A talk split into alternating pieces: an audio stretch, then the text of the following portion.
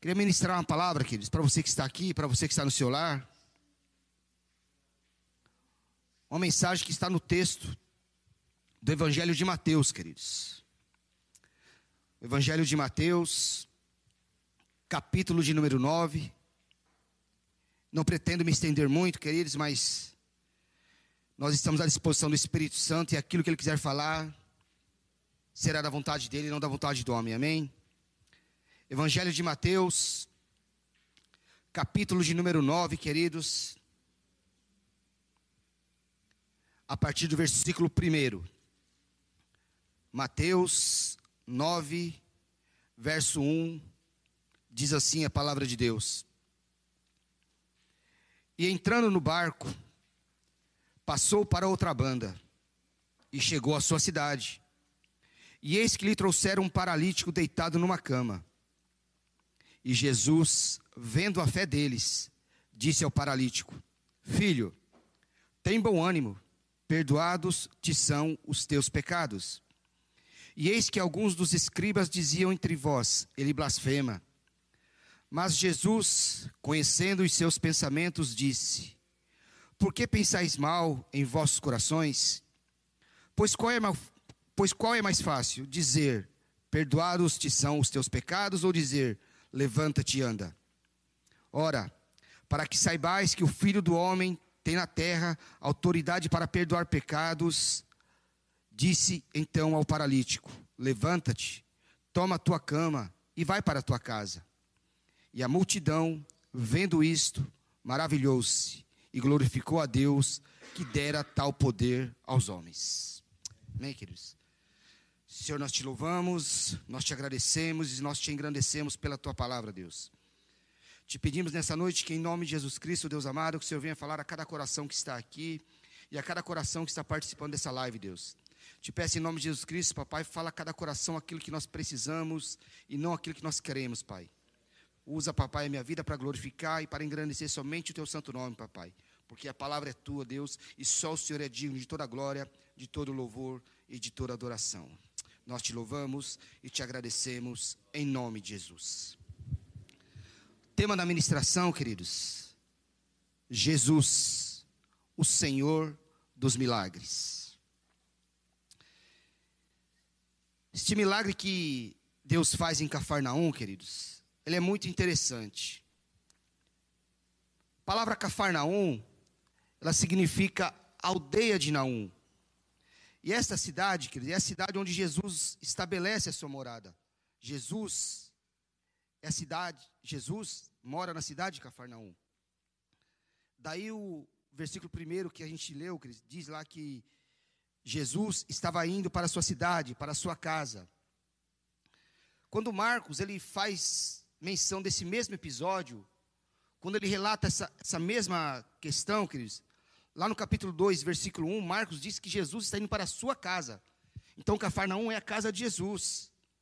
E se a gente ler ainda mais lá no Evangelho de, de Lucas, capítulo 4, queridos, a gente vai entender isso um pouco mais, com um pouco mais de detalhe, de maneira mais detalhada. Porque a Bíblia diz que Jesus, ele sai do deserto, onde ele foi tentado por 40 dias, por 40 noites. E depois de Jesus ser tentado por 40 dias e por 40 noites, diz que Jesus vem para Nazaré. E Lucas capítulo 4 diz que Nazaré era a cidade que Jesus morava antes de estabelecer sua moradia em Cafarnaum. Então, quando Jesus chega em Nazaré, depois de ser tentado pelo diabo, diz que Jesus, quando chega em Nazaré, o primeiro lugar que ele vai, quando ele chega em Nazaré, é a sinagoga de Nazaré. E quando Jesus chega lá nessa cidade de Nazaré, na sinagoga, e essa sinagoga era uma sinagoga pequena, queridos, diz que cabia mais ou menos entre 30 e 40, 40 pessoas. Diz que quando Jesus entra na sinagoga de Nazaré, diz que as pessoas da sinagoga deram para Jesus o rolo do profeta Isaías, para que Jesus lesse o livro do profeta Isaías. E Jesus pega aquele rolo do profeta Isaías, e ele lê, e o que Jesus lê é o que é para nós hoje o livro de Isaías, capítulo de número 61, que diz: O Espírito do Senhor Deus está sobre mim, porque ele me ungiu para pregar as boas novas aos quebrantados, me ungiu para anunciar as boas novas aos quebrantados de coração, a libertar aos cativos, a dar liberdade aos algemados. Então, o que Jesus lê nada mais é do que o capítulo 61 do livro de, do livro de Isaías.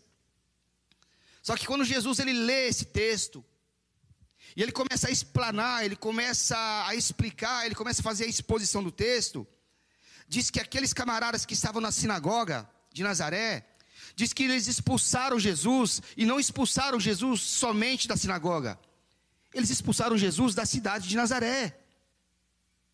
E é nesse cenário, queridos, é nesse ambiente que Jesus diz aquele versículo que a gente conhece muito bem. Jesus diz assim: verdadeiramente um profeta não tem honra na sua própria casa.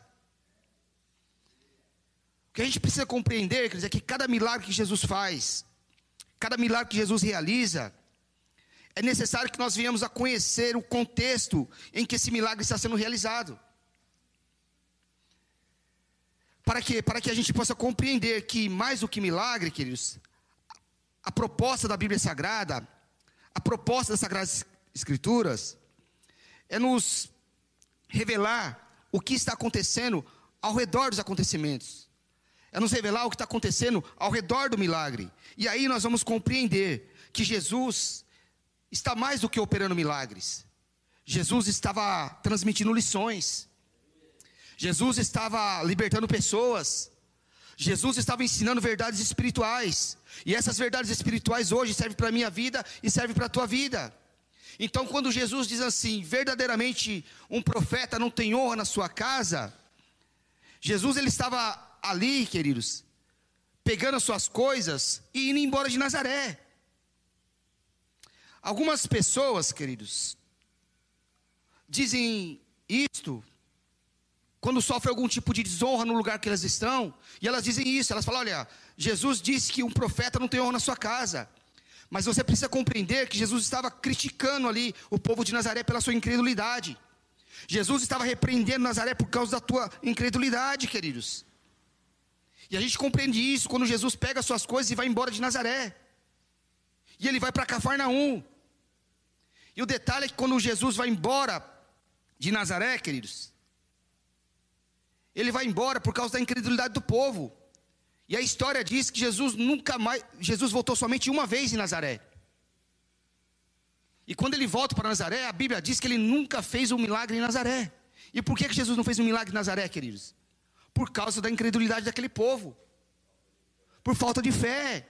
Então Cafarnaum é a cidade onde Jesus mora. Ele sai de Nazaré e vai para Cafarnaum e estabelece a sua morada. Então Cafarnaum ela passa a ser a plataforma dos milagres de Jesus. É a cidade base onde Jesus realiza os seus milagres. A maioria dos milagres que Jesus realiza, que Jesus faz, queridos, é na cidade de Cafarnaum e ao redor da cidade de Cafarnaum. Então Cafarnaum passa a ser o lugar onde Jesus realiza a maioria dos seus milagres. Se transforma na plataforma do ministério de Jesus, onde se dá os seus maiores milagres. Por exemplo, a sogra de Pedro, foi curada, lá em Mateus capítulo 8, em Cafarnaum. É lá onde que a sogra de Pedro é curada. O filho, queridos, de um oficial do rei. A história diz que Jesus estava lá em Caná da Galileia. E quando chega ele o recado, queridos, a respeito, acerca desse filho do oficial do rei, que ele estava doente. Quando chega esse recado a Jesus, o que, que Jesus faz? Jesus está lá em Cana da Galileia, presta atenção nisso, queridos. O que Jesus faz? Jesus dá uma ordem. Jesus lança uma palavra contra a enfermidade daquele menino que estava lá em Cafarnaum. Olhe bem isso, queridos. Jesus está lá em Cana da Galileia. Ele recebe um recado que o filho de um oficial do rei está com enfermidade. Então o que, que Jesus faz, queridos? Ele dá uma palavra contra a enfermidade daquele menino. Ele dá uma ordem contra a enfermidade daquele menino. E aquele menino é curado lá em Cafarnaum, queridos.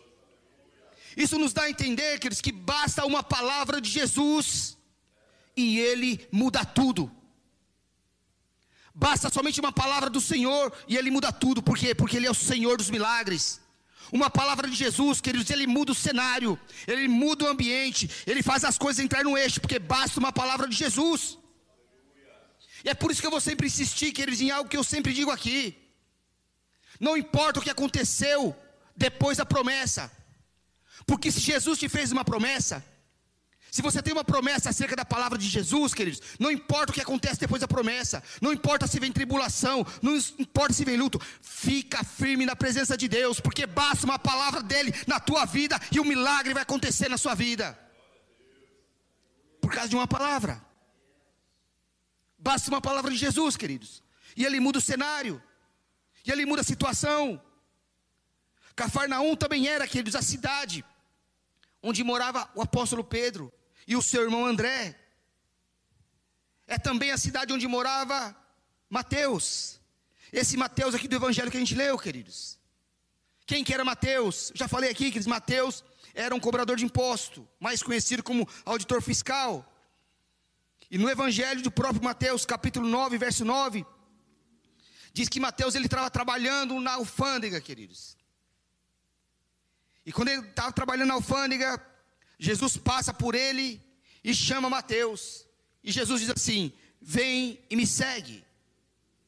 E o texto da Bíblia diz assim: que imediatamente Mateus se levantou e passou a seguir Jesus.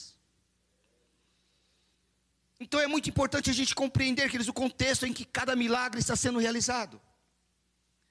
É muito importante a gente ter uma visão ampla em qual ambiente o milagre está sendo realizado. É muito importante a gente saber como é que Jesus estava, aonde Jesus estava e em que circunstância ele estava realizando o milagre que ele tinha que fazer. Também, é importante a gente destacar que Cafarnaum era um importante centro religioso, queridos.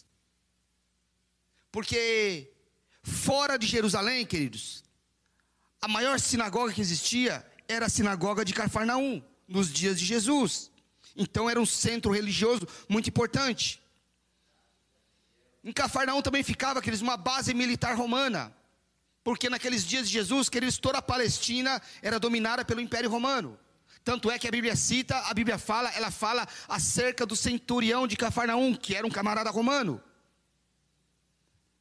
E voltando a falar sobre Mateus, queridos, a história diz, a tradição diz, que na saída de Cafarnaum para Jerusalém, no poço da alfândega, diz que ficavam ali 220 cobradores de impostos, ou 220 auditores fiscais.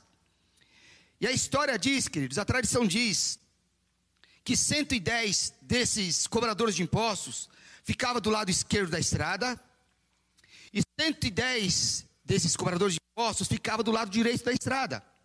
Ou seja, Toda pessoa que saía de Cafarnaum para Jerusalém tinha que passar no meio da alfândega para declarar todos os seus produtos, todas as suas mercadorias para levar para Jerusalém. E Jesus está passando como todo viajante no meio dessa alfândega. E a Bíblia é tão linda que quando Jesus está passando, no meio de 220 cobradores de impostos, Jesus vê um homem chamado Mateus. Queridos, no meio de 220, Jesus viu um homem. E a escolha de Deus, queridos, ela é muito extraordinária. A escolha de Deus é algo muito forte, queridos. Deus escolheu a mim e a você no meio de uma multidão. Tinha muita gente, queridos. Tinha muitas pessoas. Mas Jesus olhou para mim, olhou para você e nos escolheu para servi-lo. Eu e você precisamos entender, queridos, nós precisamos compreender que Deus, Ele nos vê desde o princípio da nossa existência. Deus te enxerga, queridos, desde antes de você nascer. Salmo de número 139, queridos. O salmista diz assim: quando eu ainda era informe, ou seja, quando eu ainda não tinha forma, queridos, quando eu ainda estava no ventre da minha mãe, ou seja, quando eu ainda era um embrião, quando eu era do tamanho do dedinho aqui menor, queridos, ainda assim Deus já me contemplava. Davi diz mais. Rei Davi diz que os meus ossos não te foram encobertos, ou seja, os meus ossos ainda não tinham sido formados, e o Senhor já me conhecia. Então ele te viu no meio da multidão, queridos. Ele me viu no meio da multidão e ele chamou a gente do meio da multidão, nos tirou lá do meio da multidão e falou: Vem cá que você vai me servir. Então Jesus escolheu Mateus no meio de 220 camaradas, queridos. Então Cafarnaum é um centro religioso, é um centro militar e é um centro comercial. Daí, queridos, a gente entendeu uma outra perspectiva da visão estratégica de Jesus. Por quê, pastor? Porque Jesus ele sai lá de Nazaré, uma cidade isolada e pequena, e vai para Cafarnaum, um grande centro. Para quê? Para expandir e para difundir o seu ministério. Agora, em relação ao texto que nós lemos, queridos, diz que Jesus estava na sua casa. Marcos capítulo 2, versículo 1 diz que Jesus estava na sua casa. Por que eu estou destacando isso, queridos? Porque alguém com certeza, quando vê esse milagre do paralítico, alguém já se perguntou como é que alguém, como é que os camaradas vai lá e tiram o telhado da casa de alguém e colocam um paralítico lá dentro para ser curado por Jesus. Com que autoridade as pessoas fazem isso? Mas o texto explica. O texto explica falando, Marcos diz que Jesus estava na sua casa. Ele estava à vontade. Então o mestre estava na casa dele. A casa que os caras destelharam, a casa que os caras tiraram o telhado, era a casa do mestre.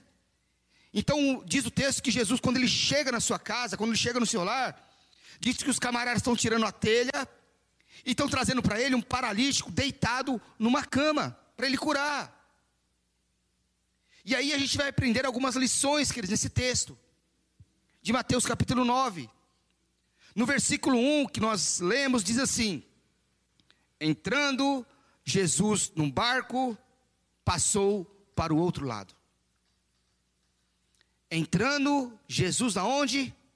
Num barco. Passou para outra banda. Barco aqui, queridos, muitas vezes fala da tua vida.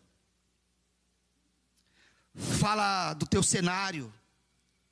Fala da tua trajetória fala da tua existência. E Jesus entrou no barco. Nós precisamos perceber, queridos, que no, na nossa vida, na viagem da nossa vida, Jesus tem que estar no barco. Na viagem da sua vida, Jesus não pode ficar fora do seu barco.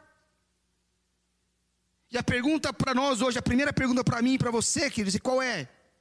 Jesus está no barco? Jesus ele faz parte da sua história. Jesus ele faz parte da sua trajetória, queridos. Da viagem da sua vida. Jesus está viajando dentro do seu barco ou você está viajando sozinho? Jesus entrou no barco. Eu preciso destacar aqui que quando Jesus está no barco, você não afunda. Se Jesus está no seu barco, você não afunda. Lá no Evangelho de Mateus, capítulo 14, queridos, versículo 22 em diante, o texto diz lá que Jesus deixou os seus discípulos na beira do mar da Galileia e disse para eles assim: Vocês fiquem aqui que eu vou orar. Vou para o monte orar. E o texto diz lá que era a quarta vigília, ou seja, quarta vigília para o judeu é entre três da manhã e seis da manhã, da madrugada. E diz que Jesus foi para o monte orar e eles ficaram. Só que eles entraram no barco para querer pescar naquela noite. Então, se a gente imaginar que se Jesus estava desde a tarde anterior orando até a quarta vigília, a gente pode compreender que Jesus passou a noite inteira orando. E o dia já estava amanhecendo. E está escrito no texto lá, queridos, que o vento, ele começou a açoitar o barco, começou a bater no barco e querer, começou a querer afundar o barco. E diz que no meio daquela neblina, no meio daquele vapor de águas agitadas, diz que alguém levanta os olhos e vê e vê uma pessoa sobre as águas. Vê alguém sobre as águas. Quer dizer, os camaradas passaram a noite inteira lutando contra o vento, lutando contra as águas agitadas. Os caras estavam exaustos, estavam cansados. Aí Jesus falou para eles que ia orar um pouquinho no monte e já voltava, só que Jesus passou a noite inteira sumida. Aí quando alguém olha e vê um camarada em pé sobre as águas, os caras ficaram assustados. E a gente sabe, queridos, que todo pe pescador tem algumas histórias estranhas para contar.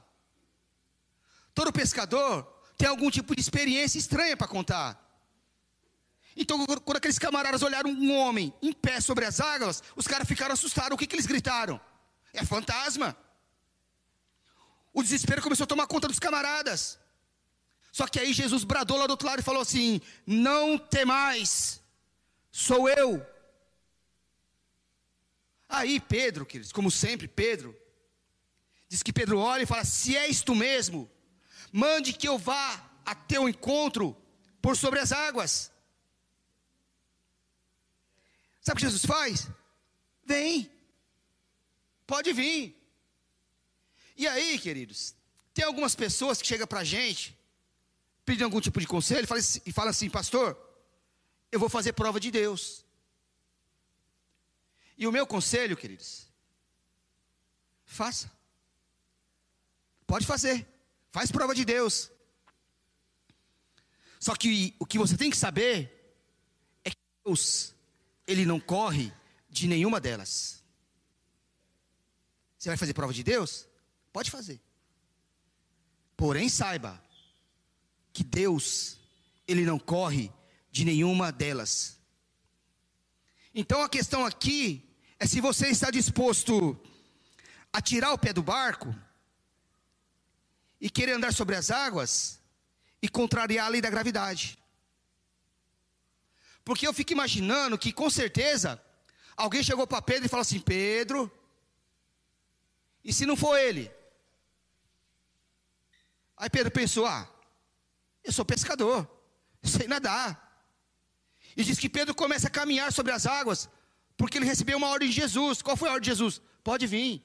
Então, quando Jesus te der uma ordem, que eles pode caminhar, tá? Pode caminhar que Jesus garante. Quando Jesus liberar uma palavra, pode ir. Só que no meio daquela caminhada, Pedro ele tirou os olhos de Jesus. Durante aquela caminhada sobre as águas, Pedro tirou o foco de Jesus. E quando Pedro tira o foco de Jesus, queridos, ele começa a afundar.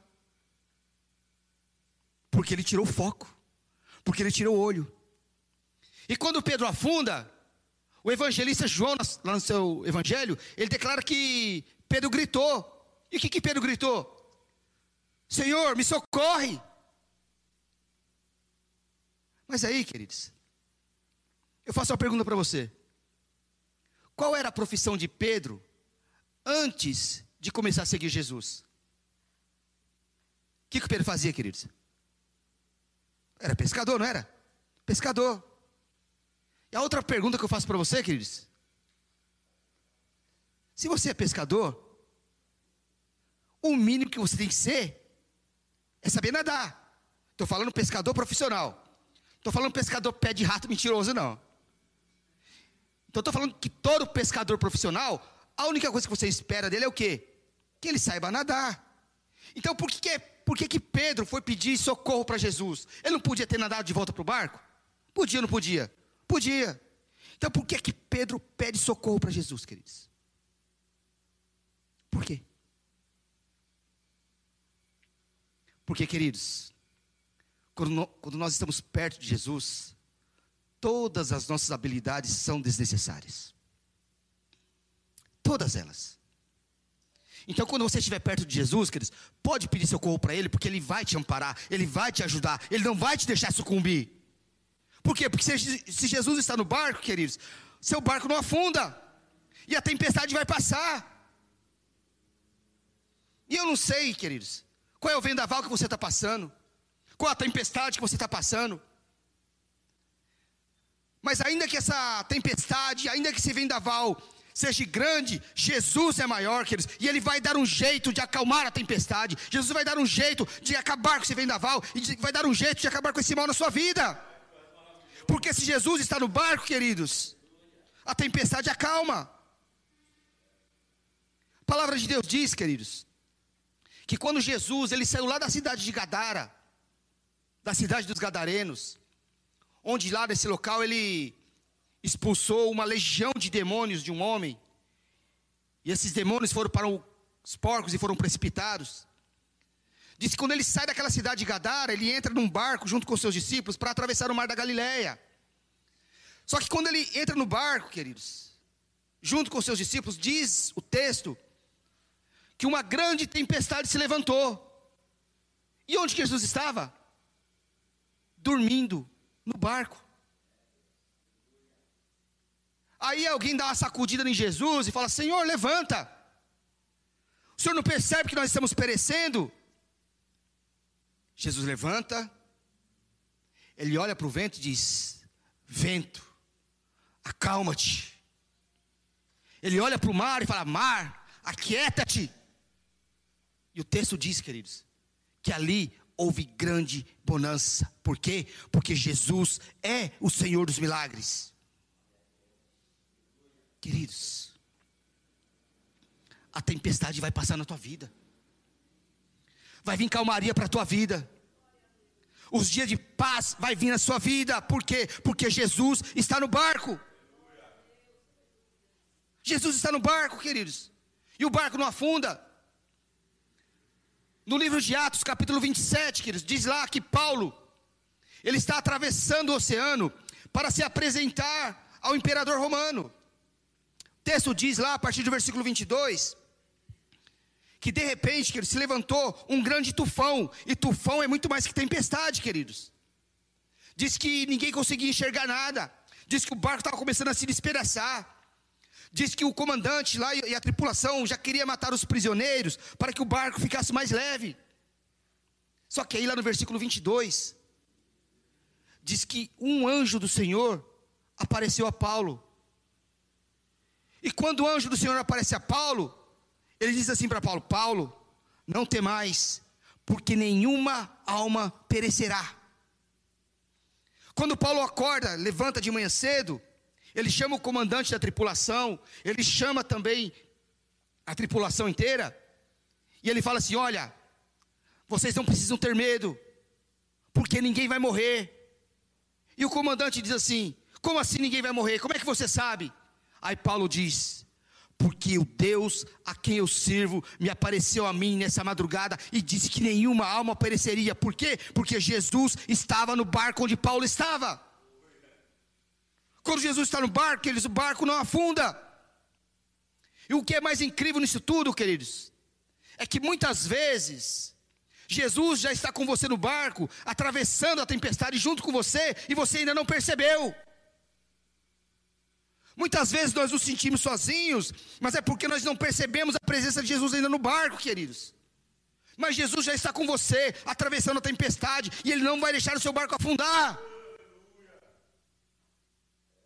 É por isso que o salmista, no Salmo 23, ele diz assim: Ainda que eu ande pelo vale da sombra da morte, eu não temerei mal algum, por quê? Porque o Senhor está comigo, o Senhor está no barco.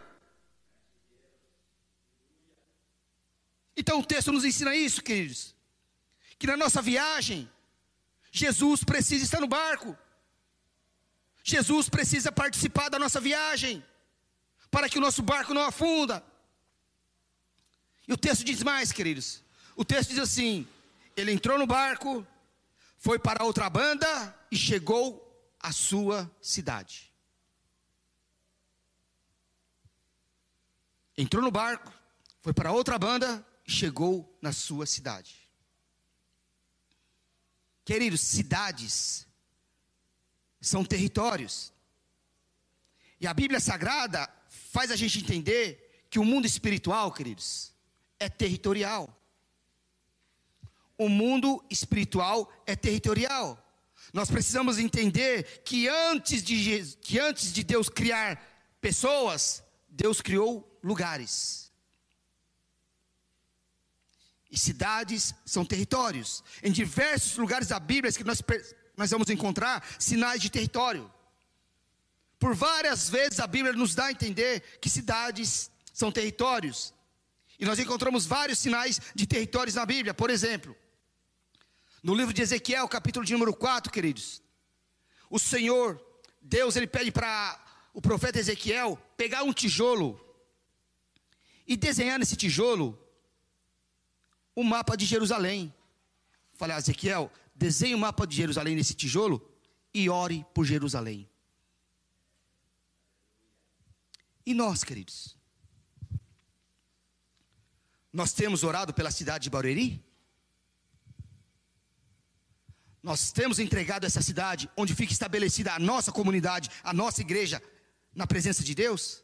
Nós temos entregado essa cidade nas mãos de Deus. Por quê, pastor? Queridos, porque cidades são territórios. E a Bíblia, ela nos revela, nos ensina que espíritos malignos, queridos, agem nessa cidade agem nesses territórios. E nós temos que entender que uma igreja foi estabelecida aqui nessa cidade para se opor às autoridades das trevas, para se opor às autoridades do mal e declarar que essa cidade é um território do Senhor Jesus. Nós fomos colocados aqui, queridos, para nos opor às autoridades das trevas. E nós temos entregado essa cidade nas mãos do Senhor, queridos. Texto que nós lemos diz que Jesus entrou na cidade. E a Bíblia diz claramente, diversas vezes, sempre que ele chega em uma cidade, alguma coisa espiritual acontece. Pode ler a Bíblia, queridos. Todas as vezes que Jesus entra em um lugar, entra em uma cidade, alguma coisa espiritual acontece. Por exemplo, quando Jesus entra em Naim, houve ressurreição. Jesus ressuscitou o filho de uma viúva. Marcos capítulo 5, queridos. Acabei de falar, quando ele chega na cidade de Gadara, quando ele chega na cidade dos Gadarenos, diz que ele expulsa uma legião de demônios da vida de um homem. Quando Jesus está chegando em Jerusalém, queridos, quando Jesus vai para Jerusalém, e ele chega em Jerusalém, diz que lá em Jerusalém acontece muita celebração, acontece muitas festas, queridos. Por quê, queridos? Porque quando Jesus chega na nossa cidade, ele tem que ser representado através da igreja. E a marca da presença de Jesus tem que ser manifestada através da igreja, queridos. Através da minha vida, através da sua vida. O nosso problema é que nós só conseguimos declarar a nossa fé aqui dentro do templo. Nós só declaramos a nossa fé dentro da igreja. Nós temos dificuldade de declarar a nossa fé nas ruas da cidade. Nós temos dificuldade de declarar a nossa fé nas avenidas da cidade, no lugar onde a gente trabalha. Está na hora de deixar claro que, eles, que essa cidade é território do Senhor Jesus Cristo. Ele está presente aqui, queridos, nesse lugar, representado por quem? Representado pela tua igreja. E se ele está representado pela tua igreja aqui nessa cidade, que o inferno tem que recuar. Pastor, por que, que, o inferno tem que recuar? Porque as portas do inferno não prevalecem sobre a igreja do Senhor Jesus. Não pode prevalecer, queridos. Hoje, queridos, no dia de hoje, nós estamos estabelecidos aqui. Estamos aqui estabelecidos nessa rua, nesse bairro, nessa cidade. E aqui, queridos, muitas pessoas vieram. Muitas pessoas se renderam a Cristo nesse lugar. Muitas pessoas foram restauradas aqui nesse lugar. Muitas pessoas foram transformadas, foram abençoadas. Muitas pessoas foram salvas nesse lugar, queridos. Por quê? Porque aqui Jesus se faz presente. Aqui Jesus chegou. E quando Jesus chega, o cenário muda, o ambiente muda. Porque Jesus transforma vidas aonde ele chega. Porque em todo lugar onde Jesus chega, queridos, há uma mudança espiritual. E nós, queridos, nós somos a representação de Jesus aqui na terra. Onde Jesus está, queridos, tudo muda. O ambiente muda, o cenário muda, porque Ele está presente. Por quê, pastor? Porque onde Jesus estabelece a sua igreja, queridos, o inferno e as trevas têm que bater em retirada e tem que prevalecer a presença dEle. Porque onde Ele chega, queridos, Ele é o Senhor.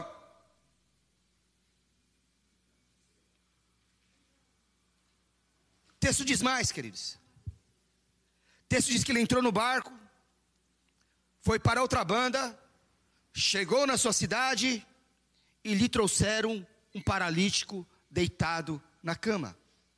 E o texto diz que Jesus, vendo a fé daqueles camaradas, olhou para o paralítico e disse assim: Filho, tem bom ânimo, perdoados são os seus pecados. O evangelista Marcos falando a mesma coisa, do mesmo assunto, lá no capítulo 2 do seu evangelho, no versículo de número 2, ele diz lá que se ajuntou tanta gente, queridos, tinha tanta gente naquele local, que as pessoas não conseguiam chegar nem perto da porta, as pessoas não conseguiam se acomodar. E no versículo 4 diz que o paralítico não conseguiu entrar, porque a casa tinha uma multidão, estava cheia de gente. E quem é essa multidão, pastor?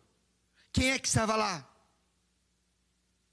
Lá no Evangelho de Lucas, queridos, capítulo 5, a partir do verso 17, diz que estavam ali na casa de Jesus assentados fariseus, escribas, doutores da lei, vindos de todas as aldeias da Judéia, da Galiléia e de Jerusalém. E o texto diz mais lá de Lucas: diz que o poder de Deus estava com Jesus, estava com ele para poder curar. Aqueles amigos do paralítico, queridos, eles não precisaram subir numa escada para tirar o telhado e colocar aquele paralítico lá dentro. Eles não precisaram fazer isso. Por quê? Porque diz que a casa de Jesus lá em Cafarnaum, ela ficava embaixo. Tanto é que diz a história que eles precisavam descer uma escada para entrar na casa de Jesus. Então, isso nos dá a entender que a casa de Jesus, o telhado, era no nível da rua. Mas o que eu quero te chamar a atenção, queridos, é que quem estava na casa? Escribas, fariseus, doutores da lei e os líderes da sinagoga, queridos. E quem eram esses camaradas, queridos?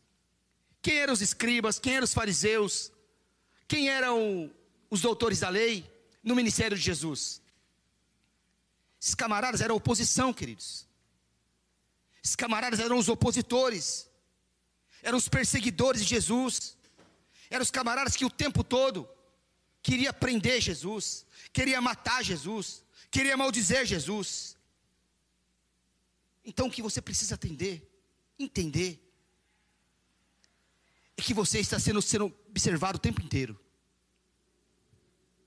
Você precisa entender que você está sendo observado o tempo inteiro.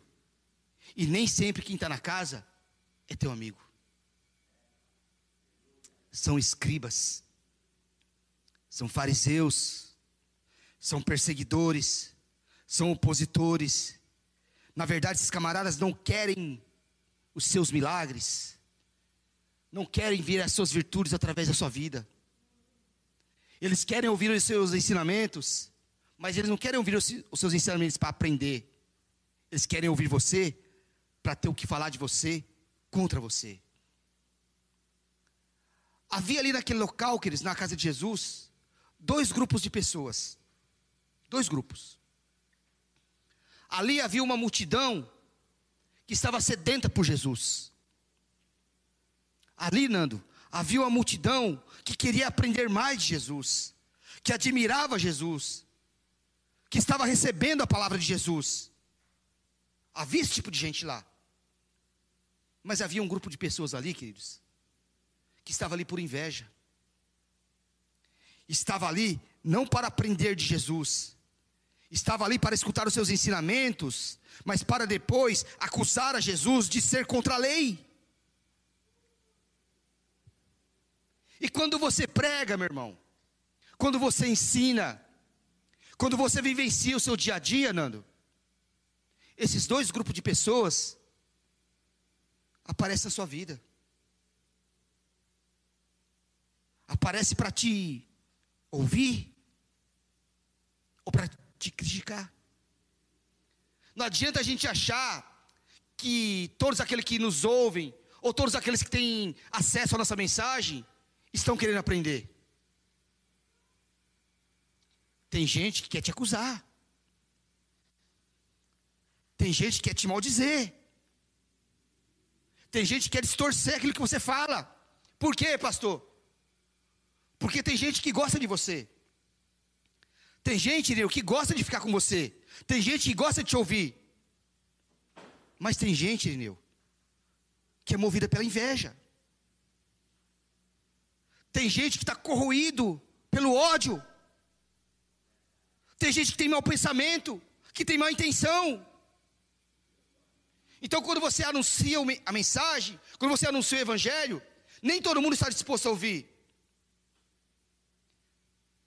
Tem um grupo que quer te acusar.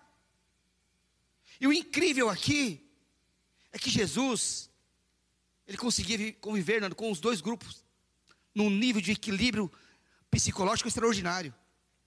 A maldade daqueles fariseus, a maldade daqueles cara ruins, não afetava Jesus. Não afetava ele.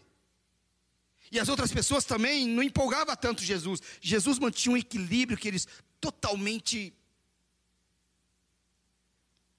Por quê? Ele estava sendo observado, ele sabia que estava sendo observado, queridos. Então nós sempre estamos sendo observados. Sempre tem alguém nos olhando. Sempre tem alguém, alguém nos vendo, queridos. E por que isso, pastor? Por que as pessoas estão sempre nos olhando? Por que, que as pessoas sempre ficam nos observando, Irineu? Jesus explica isso fácil, fácil, pastora Débora. Lá no Evangelho de Mateus, capítulo 5, sabe o que Jesus diz? Vós sois a luz do mundo. E não se pode esconder uma cidade iluminada, edificada sobre o um monte. Então, nesse texto aqui, de Mateus 5,14, Jesus nos, ensina três coisas. Primeira, você é uma cidade iluminada.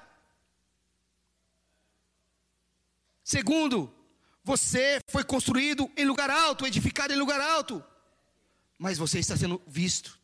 Você está sendo observado. Por quê? Porque você é a luz do mundo. Você é uma cidade iluminada, construída num lugar alto. É por isso que Jesus te chamou para resplandecer a sua luz, para brilhar a sua luz. Então você está sendo visto, queridão. Você está sendo observado. E Jesus sabia que estava sendo observado. Jesus sabia que estava sendo visto por aqueles camaradas, mas mesmo assim, Jesus não deixou de fazer aquilo que ele tinha que fazer por causa disso. E o texto diz, capítulo 9, verso 2, finalzinho do verso 1. E deixaram um paralítico deitado em uma cama.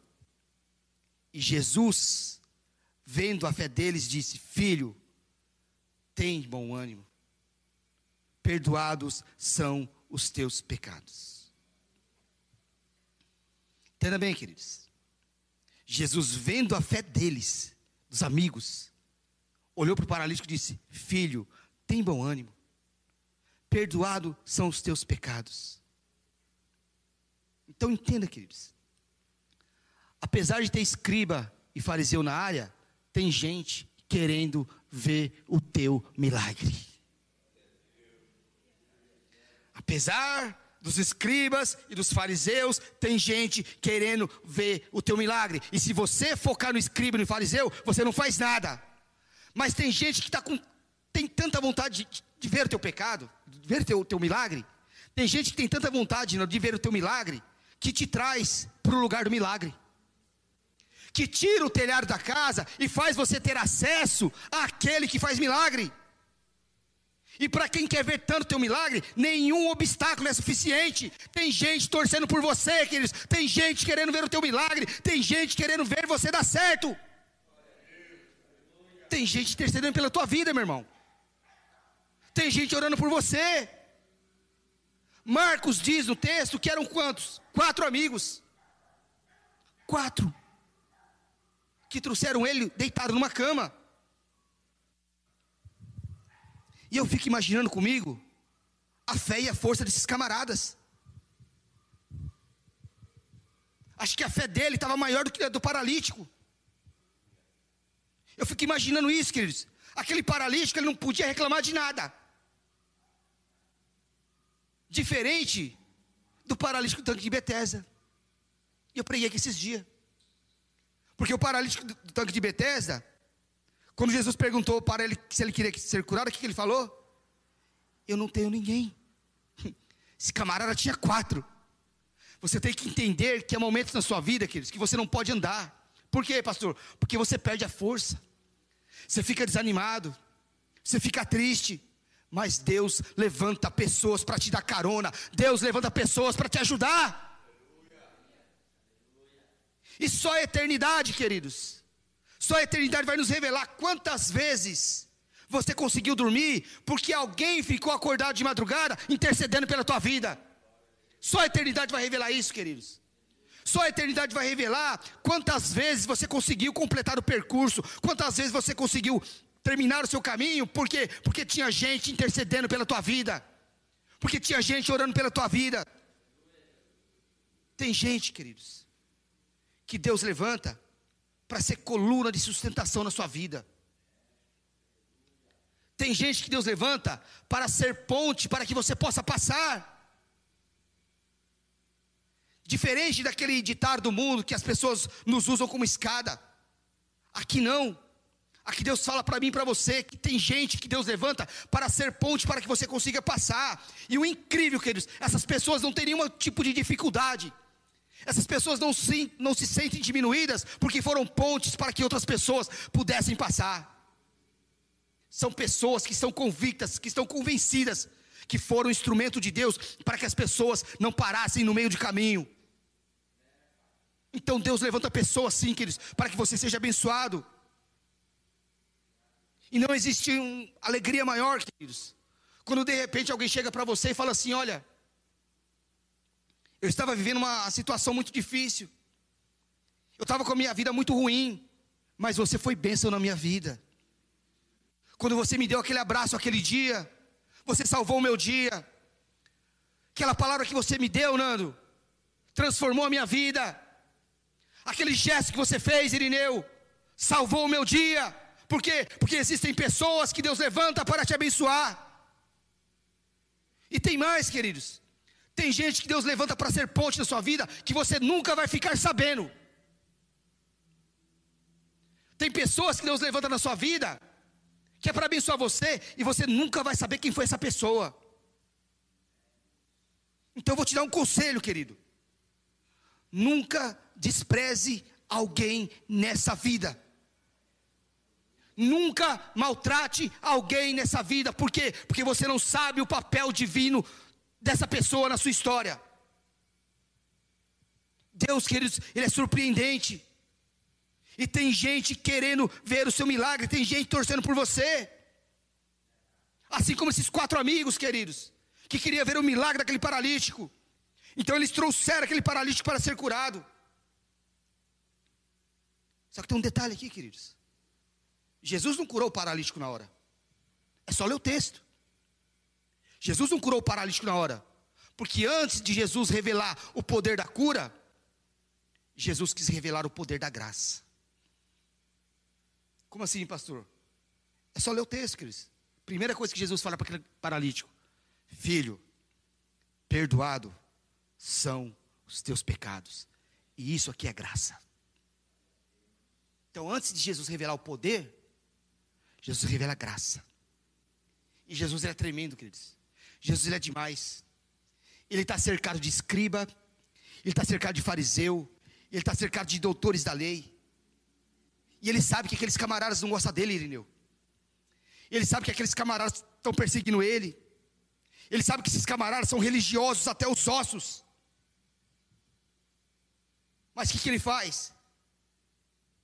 Ele olha para aquele paralítico e fala: Perdoado são os teus pecados. E os camaradas olham para Jesus e falam assim: Olha, você blasfemou. Você blasfemou. O que Jesus está fazendo aqui? Jesus está provocando a religiosidade daqueles caras. Jesus podia fazer as duas coisas. Ele podia curar e podia perdoar. Mas Jesus, queridos, ele faz aquilo que ele faz. Sobre a lógica dele. no tempo dele, no jeito dele. Isso aqui é o que, queridos? Isso aqui é, uma, é um ato da graça de um Deus que perdoa pecados, de um Deus que anula o seu passado para gerar um novo futuro. Isso aqui é graça, queridos. O que Jesus está dizendo aqui é: antes de eu curar a sua enfermidade, antes de eu te curar fisicamente, eu preciso curar a causa que te deixou nesse estado. Olha o que Jesus está fazendo aqui, queridos. Antes de eu curar a tua enfermidade, Irineu, eu preciso curar a causa da tua enfermidade. Problema nosso é que quando nós vamos orar por alguém que está com enfermidade, nós não discernimos, primeiro, a causa da enfermidade. Por que, pastor, está falando isso? Porque, queridos, não adianta você tratar a consequência sem antes tratar a causa. Por quê? Porque se você não tratar a origem, queridos, o sintoma vai voltar. O sintoma volta. Então, primeiro Jesus diz: primeiro, perdoado são os teus pecados. Jesus foi na origem, queridos. Jesus está falando o quê? Que a causa daquele camarada estar naquela cama era pecado. Então Jesus fez o quê? Perdoou o pecado, curou na raiz. Depois Jesus cura ele fisicamente. Mas observe, queridos. Primeiro Jesus perdoou os pecados. Aí quando você vai lá para Lucas capítulo 5, queridos, diz assim: porém, poder de Deus estava com ele, com Jesus, para o quê? Para curar. Por quê? Porque Jesus é o Senhor dos milagres. Que Lucas estava dizendo ali é que naquele dia, naquele dia, Deus liberou sobre a vida de Jesus autoridade de cura. Então a virtude, a ação e a unção, de milagre estava sobre a vida de Jesus. Em outras palavras, queridos, aquele dia era dia de cura. A autoridade de Deus estava sobre a vida de Jesus para curar e para fazer milagre. E uma das verdades mais fortes acerca de Jesus, queridos, é que Jesus, ele tinha um claro discernimento do tempo. Jesus sabia exatamente quando realizar o milagre, a hora que fazer o milagre, no tempo certo. Jesus sabia a hora de todas as coisas, queridos. Por exemplo, João capítulo 7. Os irmãos de Jesus, os filhos de Maria e José, estavam criticando Jesus. Estava xingando Jesus, Nando. Estava chamando Jesus de doido, Jesus de lunático. Chegaram, aí chegou, chegou um dos irmãos e falou assim para Jesus: Olha, você é filho de Deus mesmo? Então por que você não se manifesta aí, você não faz logo a sua missão? Resposta de Jesus é: Ainda não é chegada a minha hora. Quando Jesus estava lá em Caná da Galileia, num casamento, com Maria, sua mãe, que acabou o vinho, Maria chega para Jesus e fala assim: Jesus, eles não têm vinho. Jesus olha para Maria e ele diz: Mulher, ainda não é a minha hora. Por algumas vezes na Bíblia, queridos, você vai ver Jesus fugindo de Jerusalém para não ser preso. Por várias vezes você vai ver Jesus indo embora de Jerusalém para não ser preso. Só que, outra vez, você vai ver Jesus vindo para Jerusalém para ser preso. Qual é a questão, pastor? A questão aqui é que quando ele estava fugindo, ele não estava fugindo porque ele estava com medo. Ele estava fugindo porque ainda não era a hora dele. Tanto é que quando chegou a hora dele, ninguém precisou ir atrás dele. Ele veio para Jerusalém. Ninguém precisou, por quê? Porque era a hora, de, é, era a hora dele. A nossa grande dificuldade, como seguidores de Jesus, é que nós não temos o discernimento do tempo. Nós não temos. Porque nós somos assim, nós queremos as coisas para agora, para já. E Deus não, Deus quer, quer as coisas para depois. E tem coisas que a gente quer para depois, mas Deus quer para já, Irineu. Por quê? A gente não tem o discernimento do tempo, e aí a gente padece, Nando. Aí a gente sofre. Só que aquele dia era um dia de cura. Jesus decidiu que naquele dia ele ia operar milagres. E Deus, escuta o que eu vou te dizer, você que está em casa, você que está aqui. Deus, ele tem um dia específico na minha vida e na tua vida para fazer aquilo que ele pretende fazer. Então peça para Deus, para ele te dar discernimento do tempo. Pastor, e até lá, até lá, queridão, celebre a Deus, ore, adore, chora, ri, celebre a Deus até o tempo em que Deus agir na sua vida. Então, quando Jesus diz ao paralítico: Filho, perdoados são os teus pecados. Os fariseus olham para Jesus e falam: Blasfemou. Quem é ele para perdoar pecado? Só quem perdoa pecado é Deus. Só que aí Jesus, ele conseguiu discernir o pensamento daqueles camaradas que estavam ali para aprontar com ele. E Jesus olha para eles e diz assim: Por que, que vocês estão murmurando no vosso coração? Por que é que vocês estão arrazoando em vossos pensamentos? E para terminar, queridos, Jesus diz: Para que vocês saibam que o Filho do Homem tem autoridade sobre a terra, até para perdoar pecados, diz que Jesus olha para aquele paralítico e fala assim: Levanta, toma a tua cama e vai para a tua casa. Por que, que vai para a tua casa? Por que, que Jesus mandou ele para ir para casa? Porque o primeiro lugar, queridos, que você tem que testemunhar o que Jesus fez na sua vida é na tua casa, é na tua família. Primeiro lugar, queridos, que você tem que falar do amor de Jesus, daquilo que Jesus fez na tua vida, é para sua família, é para sua casa. E o texto diz, queridos, que o paralítico se levantou. E quando o paralítico levanta, diz que as multidões, não foi a multidão, Irio, diz que as multidões glorificavam o nome de Deus. Por quê, pastor? Porque Jesus é o Senhor dos milagres. Jesus, queridos, é o Senhor dos milagres. E Ele usa pessoas para que você tenha acesso ao milagre. Amém, queridos?